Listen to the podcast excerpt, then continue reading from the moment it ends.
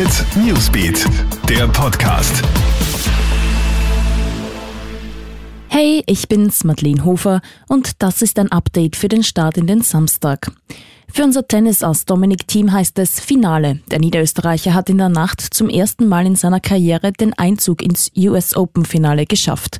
Nach fast drei Stunden hat der 27-Jährige den Russen Daniel Medvedev mit 6-2, 7-6 und 7-6 besiegt. Am Sonntag trifft Team im Finale dann auf den deutschen Alexander Zverev. Tragödie im Bezirk Weiz in der Steiermark. Ein vierjähriger Bub ist auf einem Bauernhof von einem Autoanhänger überrollt und getötet worden. Seine Mutter wurde durch das Geräusch des Aufpralls aufmerksam und hat dann den Buben gefunden. Der Vierjährige wurde vom Rettungshubschrauber ins Spital geflogen. Dort konnte jedoch nur noch sein Tod festgestellt werden. Der Anhänger dürfte sich trotz Bremse losgelöst haben und ist 40 Meter abwärts gerollt. An einem Baum ist er schließlich stehen geblieben.